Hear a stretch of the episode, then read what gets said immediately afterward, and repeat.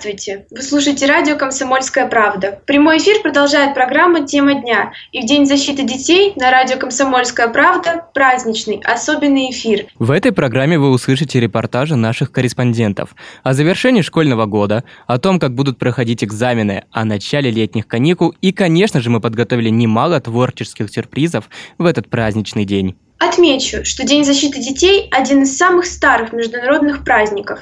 В этом году ему исполняется ровно 70 лет. И это, прежде всего, напоминание взрослым о необходимости соблюдения прав детей на жизнь, свободу мнения, образование, отдых, досуг и многом другом. Все это – необходимые условия для создания справедливого общества. Хотя с выпускниками не совсем справедливо вышло. Они были лишены традиционного праздника. Но зато они особенные, можно сказать, их выбрало время. Да и этот выпускной наверняка войдет в историю. Именно по этому случаю наш корреспондент Полина Севастова выяснила, чем сейчас занимаются выпускники и как будут проходить экзамены. Также Полина пообщалась с будущими первоклашками, которые сейчас только готовятся к школе. Репортаж. Теплый летний вечер. Из распахнутых дверей огромного актового зала доносятся нежные звуки вальса. Туда неспешно проходят девушки в красивых платьях и юноши в строгих костюмах. Некоторые из них оделись так впервые и оттого чувствуют себя немного непривычно, но в то же время очень уверенно. На их лицах читается легкое волнение и мелькают улыбки. Сегодня очень важный и долгожданный день. Примерно о таком выпускном еще несколько месяцев назад мечтали многие одиннадцатиклассники, но устоявшийся за долгие десятилетия порядок вещей оказался нарушен.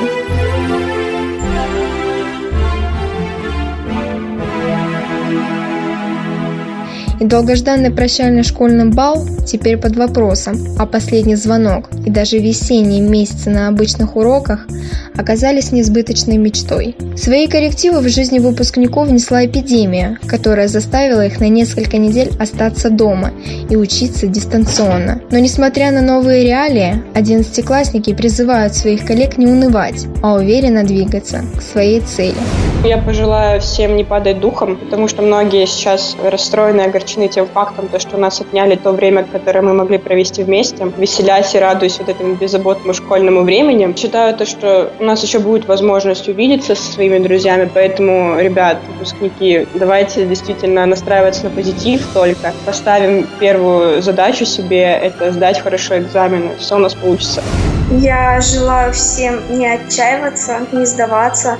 Я очень надеюсь, что все же, хоть мы лишились и последнего звонка, но выпускного мы все же очень надеюсь, что мы его не лишимся. Впереди у выпускников еще месяц подготовки к ЕГЭ, экзамены, волнения, поступление в колледжи и университеты. А вслед за этим и настоящая взрослая жизнь, новые знакомства и друзья, первые ошибки и победы, разочарования и достижения. Все это обязательно будет, а это значит, что скучать точно не придется. А пока одиннадцатиклассники делают последний рывок перед школьным финишем, кто-то здесь только готовится к старту. Здравствуйте, я Мария Теплякова, и я в этом году поступлю в первый класс в сентябре. Я хочу в школе научиться писать прописные буквы, потому что я их писать не совсем умею, хотя почти не умею, хотя вообще не умею. Ну, а все-таки прописные А умею, и поэтому я всем вам желаю тоже удачи в школе, кто пойдет в этом году в первый класс. Малыши пока слабо представляют, что ждет их в ближайшие годы, но какие-то мысли на этот счет у них, конечно же, есть. Вот чего ждет от школы будущий первоклассник Миша. Думаю, что когда я приду в школу, у нас сначала будет э, праздник, а потом мы начнем учиться. А потом пере... прозвенит звонок и будет перемена. А когда опять прозвенит звонок, я пойду на учебу и буду там писать, читать. Писать, читать, рисовать и проводить опыты, изучать окружающий мир и собирать гербарии, учить истории готовить доклады, петь и танцевать, бегать, прыгать и сочинять. Много всего будет за предстоящие 11 лет. Главное – не терять энтузиазма, любознательности и силы духа, ведь впереди долгое и увлекательное школьное путешествие. Я думаю, мне понравится в школе, потому что там много будет друзей и, и будет не скучно. Это был репортаж нашего корреспондента Полины Севастовой о том, чем сейчас живут школьники. Особенно трогательными были будущие первоклассники. Им предстоит еще столько всего интересного. А то, что они узнают в школе, давно рассказано в главной первосентябрьской песне – мы предложили ставропольцам спеть на память «Учат в школе», и вот что из этого получилось. Буквы разные писать. Тонким перышком тетрадь. Учат в школе, учат в школе, учат в школе. Вычитать и умножать, малышей не обижать. Учат в школе, учат в школе, учат в школе. Вычитать и умножать. Малышей не обижать. Учат в школе, учат в школе, учат в школе четырем прибавит вам По слогам читать слова. В школе, учат школе, учат школе. Книжки добрые любить и воспитанными быть. Учат в школе, учат в школе, учат в школе. Книжки добрые любить и воспитанными быть. Учат в школе, учат в школе, учат в школе Песня «Учат в школе» в исполнении жителей краевой столицы в эфире радио «Комсомольская правда». А вы не переключайтесь, мы продолжим через несколько минут. И будем говорить уже о каникулах и летнем отдыхе.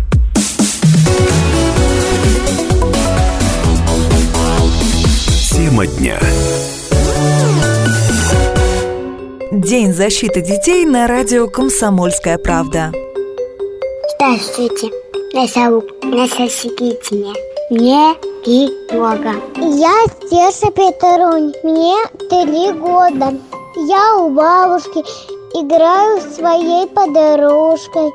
Я хожу с бабушкой, кормю курочек. Читаю бабушке букварь. Я Саша Павленко, мне пять лет. Сейчас я не хожу в детский садик, но очень скучаю. Я Илья Петрунь, мне семь лет, я закончил первый класс. Я, я приехал к бабушке. Я собираю лего. Еще я э, учу таблицы умножения и читаю книги. Я Паша. Паша Парленко. Мне три годика. И сейчас я не хожу в садик, но очень скучаю. Татьяна Шапирова. 1 июня. 1 июня. Наступило лето, и теплом июньским вся земля согрета. Змей бумажный пляшет где-то в облаках. Вот как твое счастье. У меня рука. И бегу со смехом, я навстречу дня. Эй, попробуй, ветер, догони меня. 1 июня, день больших затей. День защиты семьи маленьких детей.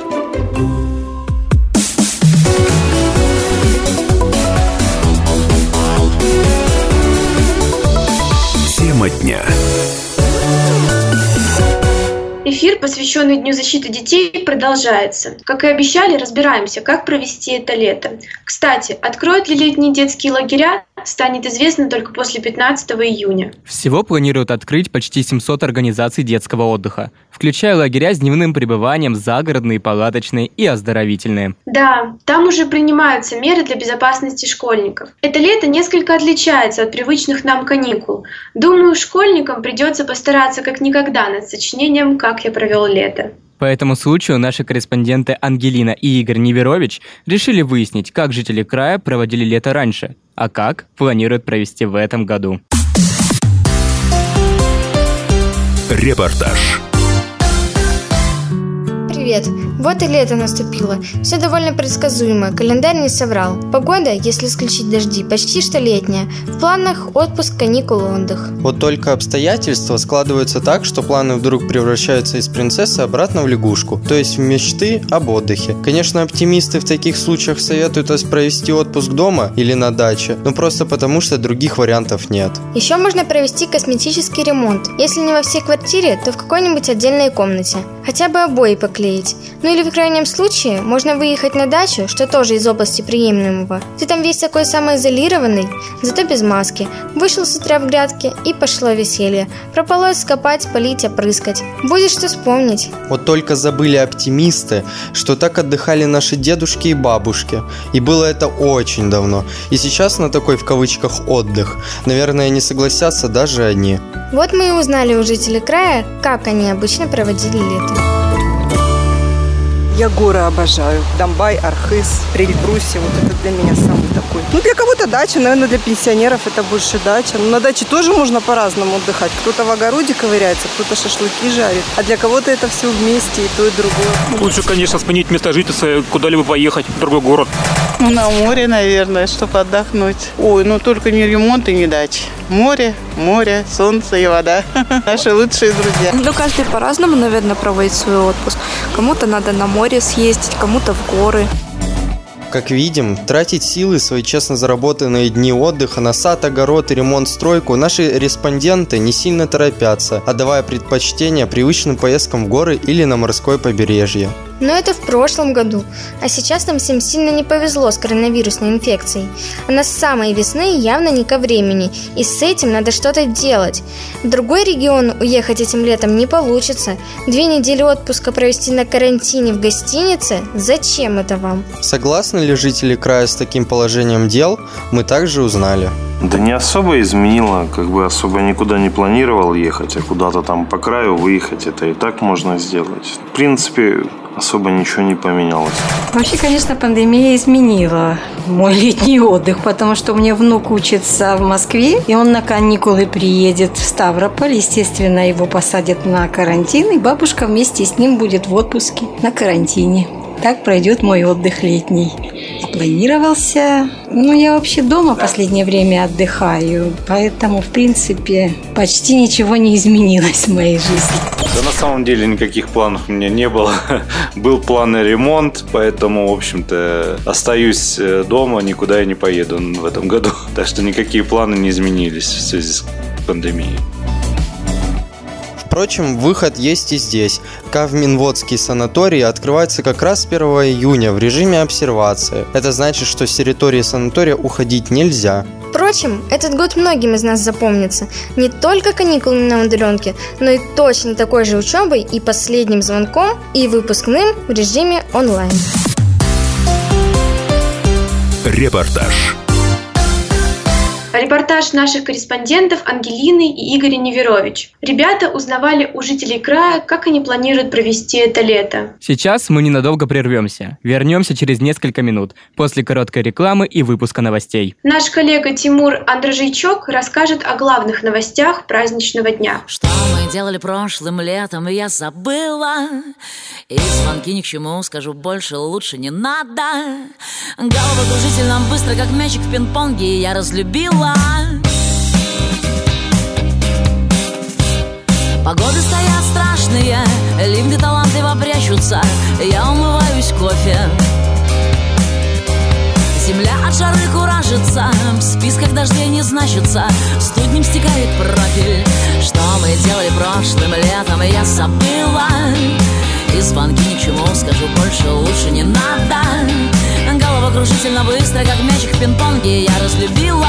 Не говори о нас, не вспоминай о нас. Мускусом пахнет прошлое, ромом ботинки. Ни в коем случае не поцелую, все остальное просто. Что мы делали прошлым летом, я забыла. Вот тебе все ответы на, ответы на все вопросы. Плевать, что все раки пятятся, свистят на горе идиотами. Сотри мою дату рождения. В жару сумасшедшие мальчики в постели ложатся ротами Без верности и сожаления Обида несет каруселями Горит в обнаженных нервами И красным яблоком всходит и так до тех пор, пока ты не понял, что прелесть охотника в жертве, а жертва и есть охотник. Что мы делали прошлым летом, я забыла. И звонки ни к чему, скажу больше, лучше не надо. Головокружительно быстро, как мячик в пинг-понге, я разлюбила. Не говори о нас, не вспоминай о нас. Мускусом пахнет прошлое, ромом ботинки. Ни в коем случае не поцелую, все остальное просто мы делали прошлым летом, я забыла. Вот тебе все ответы на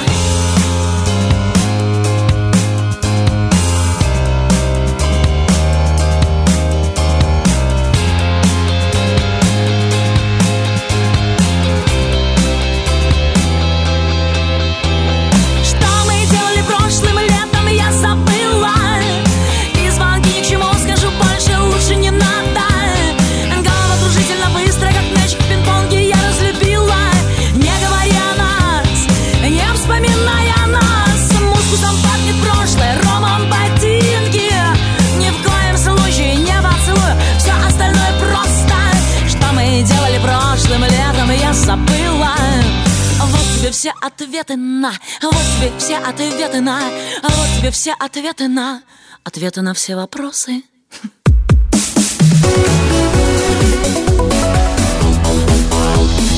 Тема дня.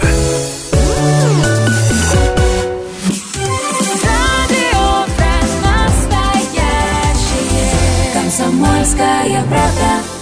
Новости. Здравствуйте! В студии Тимур Андрожичок с главными новостями к этому часу. День защиты детей маленькие жители нашего края и их родители празднуют в непривычном формате.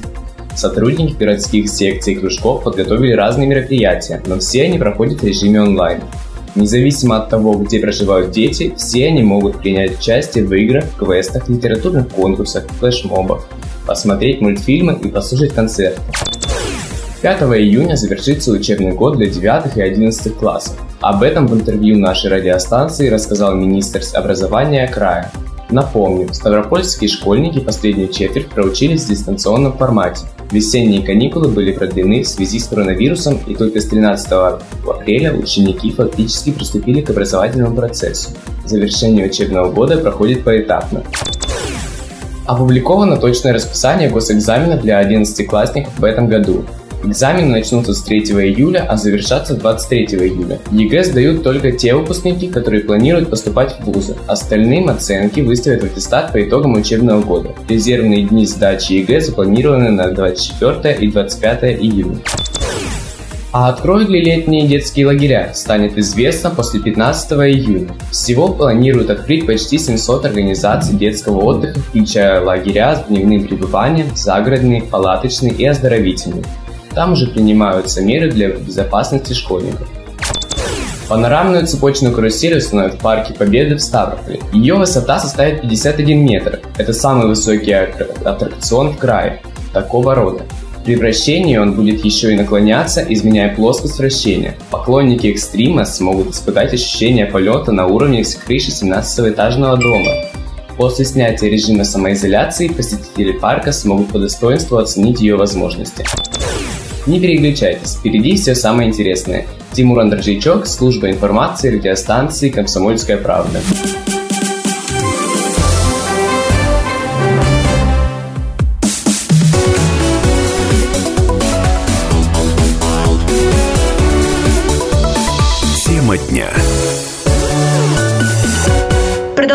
Праздничный эфир, посвященный Дню защиты детей. Его проводим мы, юные журналисты Ставропольского края. Ранее мы уже обсудили, как будут проходить экзамены и выпускной в этом году, а также как жители края планируют провести это лето. А пока мы находились в самоизоляции, многие ставропольцы не теряли время даром, а творчески развивались. Так, Микаэль Шаумян даже сочинил песню, посвященную самоизоляции, и поучаствовал в конкурсе радио «Комсомольская правда» под названием «Таланты самоизолянты». Предлагаю послушать ее в нашем эфире. Мальчик хочет во двор, ты знаешь чики-чики-чики-чики-та. Мальчик хочет на спорт, ты знаешь чики-чики-чики-чики-та.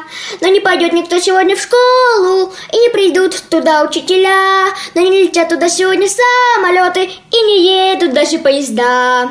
Мальчик дома устал, ты знаешь, ему скучно, ему скучно там. Коронавирус достал, он всегда стал, он всегда стал, он всегда стал. Из-за него не можем мы работать, из-за него не можем мы гулять, и посидеть еще придется дома, до тридцатого скучать.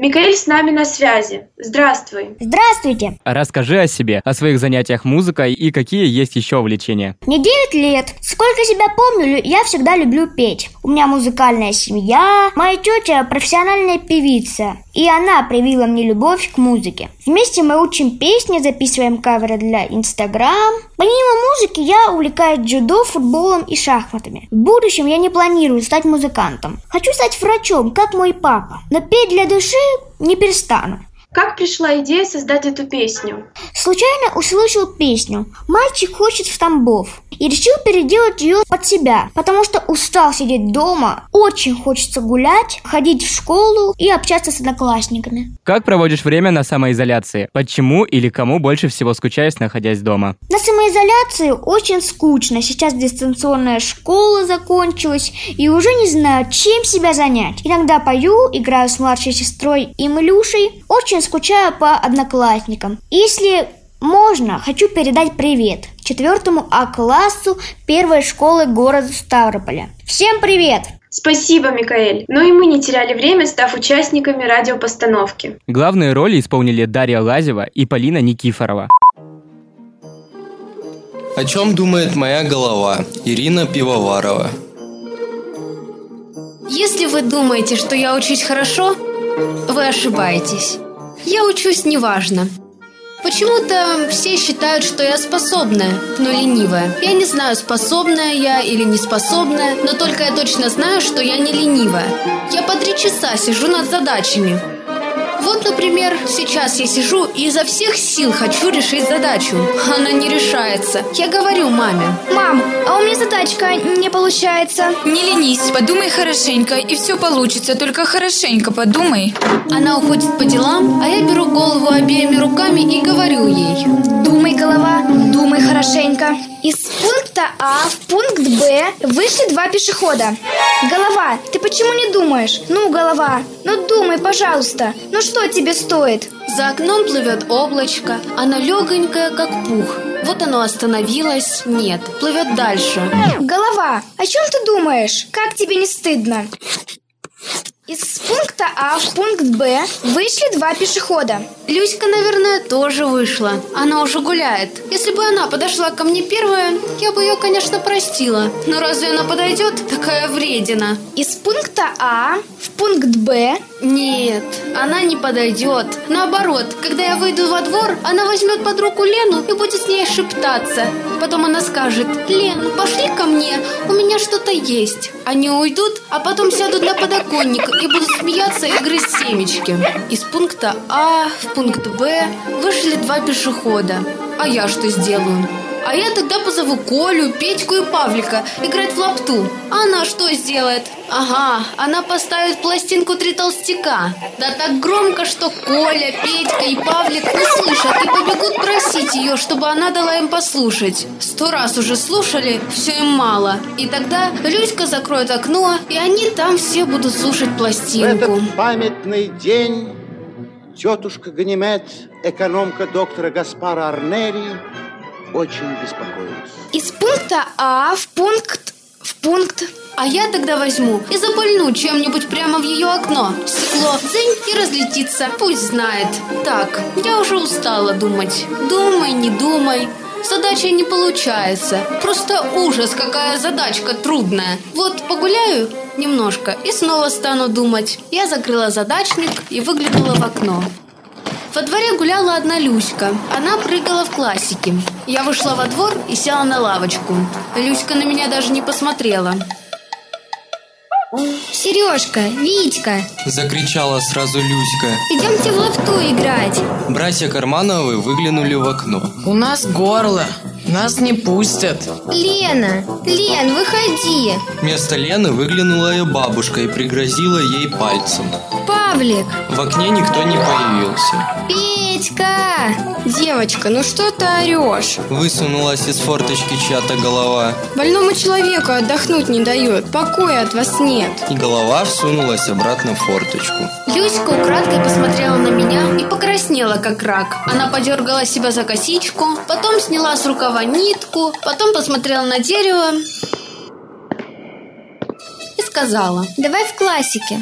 Давай. Сказала я. Мы попрыгали в классике, и я пошла домой решать свою задачу. Только я села за стол, пришла мама. Ну, как задачка? Не получается. Но ведь ты же уже два часа сидишь над ней. Это просто ужас, что такое. Задаю детям какие-то головоломки. Ну давай, показывай свою задачку. Может, у меня получится? Я все-таки институт закончила. Так, из пункта А в пункт Б вышли два пешехода. Постой, постой. Что-то эта задача мне знакома. Послушай, да ведь мы ее прошлый раз вместе с папой решили. Я прекрасно помню. Как? Удивилась я.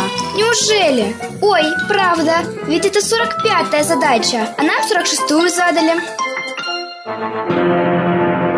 Это возмутительно, это неслыханно, это безобразие. Где твоя голова? О чем она только думает?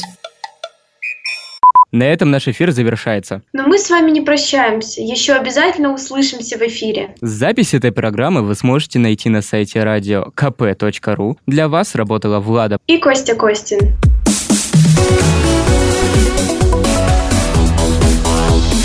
Тема дня. Рекламно-информационная программа. Люди дела.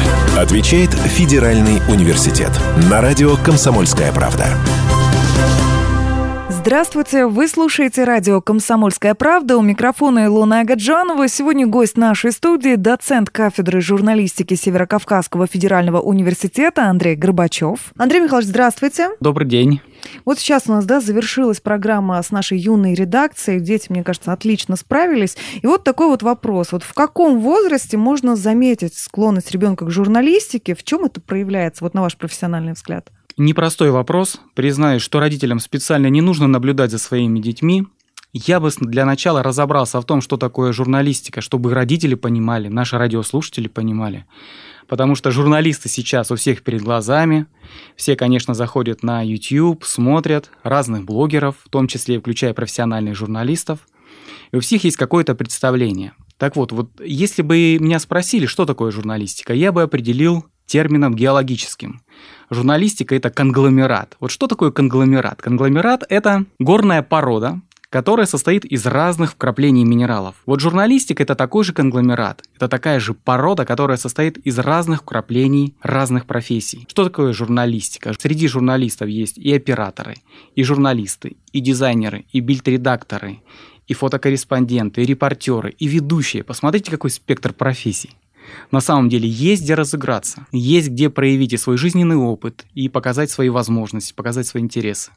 Ну вот все-таки, когда там ребенка в театральный кружок отдают какой-то, они видят, там их ребенок красиво кривляется или там идеально рассказывает стихи. Но в журналистике что ребенок должен задавать личные какие-то ненужные постоянно вопросы, лезть не в свое дело. Ой, Илон, вы совершенно справедливы. Вот когда вы говорите, должен задавать лишние вопросы, ненужные. Вот качество, которое отличает журналиста, я использую от нормального человека, от обычного человека. Это какая-то повышенная любознательность, любопытство. Когда ребенок все время спрашивает, это хорошо, его нельзя отталкивать. Пусть спрашивает, пусть задает вопросы. Вот это и есть любопытство. Это раз. А второе – это интерес к людям. Он должен интересоваться, а что у тебя случилось, а почему тебе плохо, а почему ты не улыбаешься, а что у тебя за игрушка. Но если мы говорим о детях именно такого возраста, Ну вот, например, родитель вот заметил все вот сейчас перечисленное, это в своем ребенке, решил, да, отвести огонь от себя и направить это на других людей, чтобы ребенок уже кому-то другому задавал эти вопросы. Есть ли в СКФУ возможность заниматься школьного возраста детям, или там только уже будущие абитуриенты, да, на какие-то занятия приходят? Из КФУ и кафедра журналистики гуманитарного института работает со всеми категориями, со всеми возрастами школьников. То есть мы работаем и с начальной школой. У нас специально для начальной школы есть школа юного видеоблогера. И она уже существует в течение двух лет.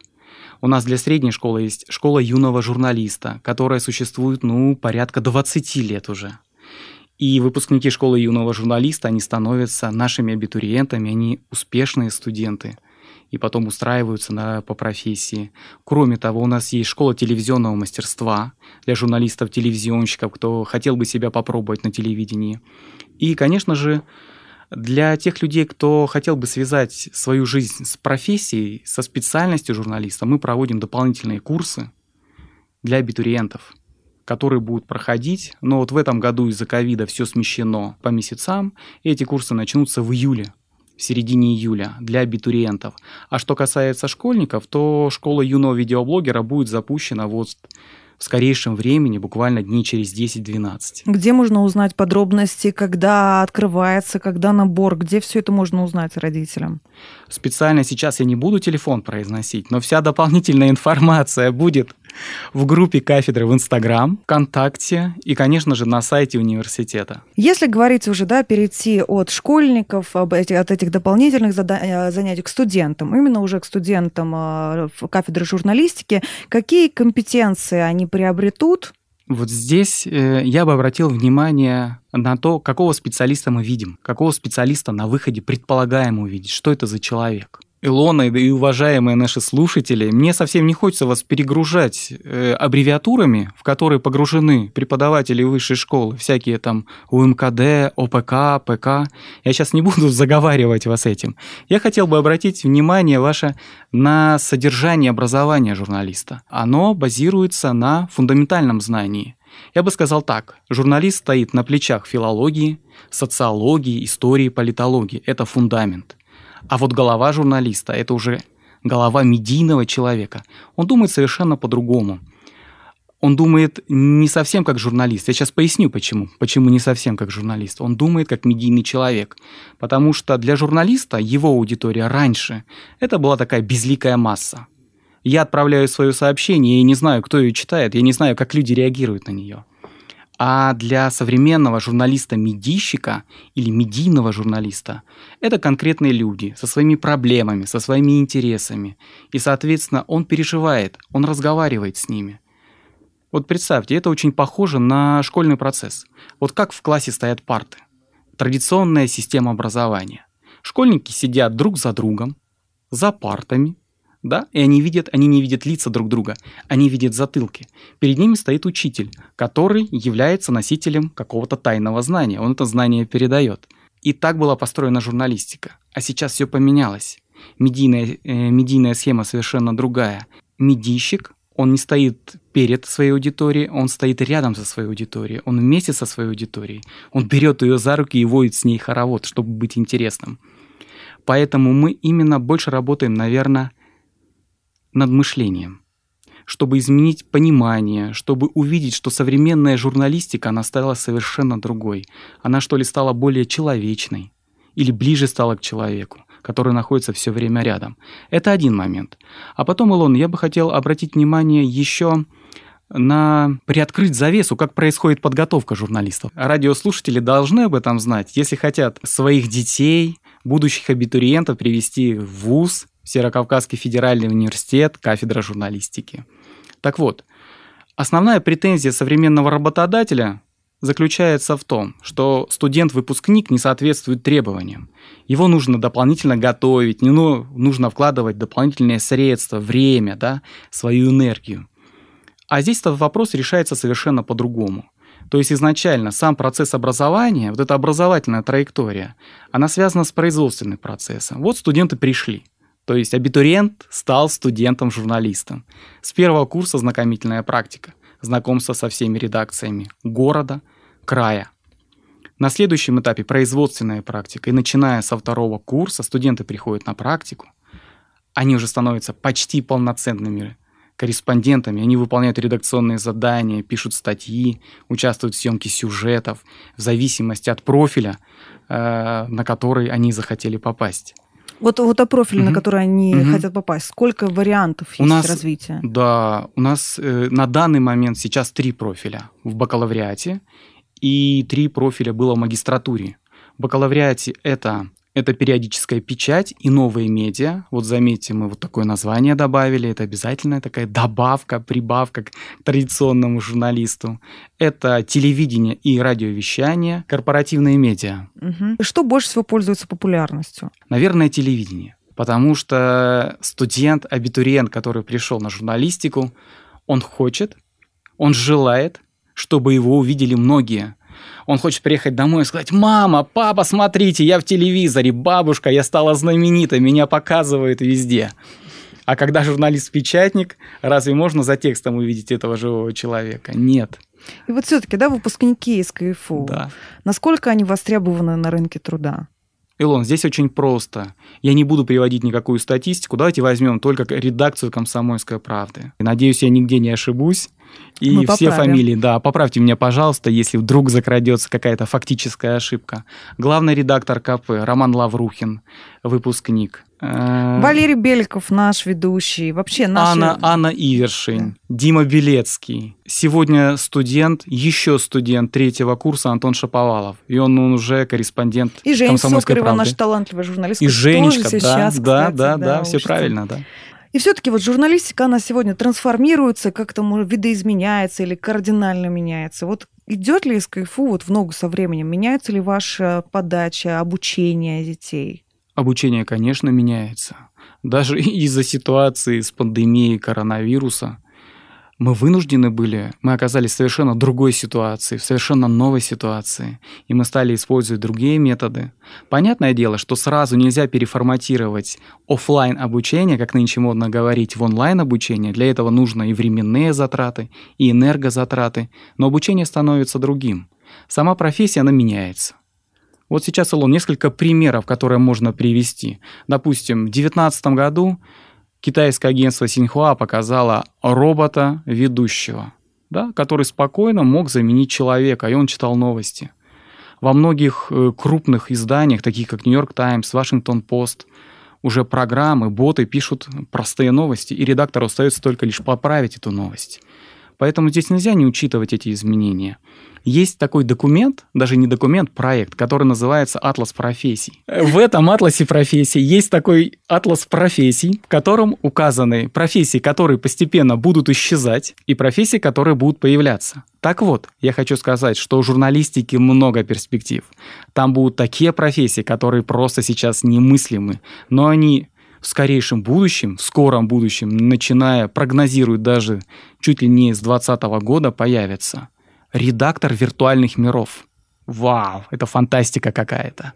Медиаполицейский, дизайнер информационных потоков. В общем, смотрите, ребят, Отношение поменялось именно сейчас, так как второе дыхание именно у журналистики. Даже несколько лет назад это не было настолько востребовано, потому что вымирало телевидение, как казалось. Да, сейчас оно, телевидение имеет возможность вести и YouTube-канал иметь, и там цифровое, кабельное. То есть сейчас есть какая-то трансформация именно, подстроились.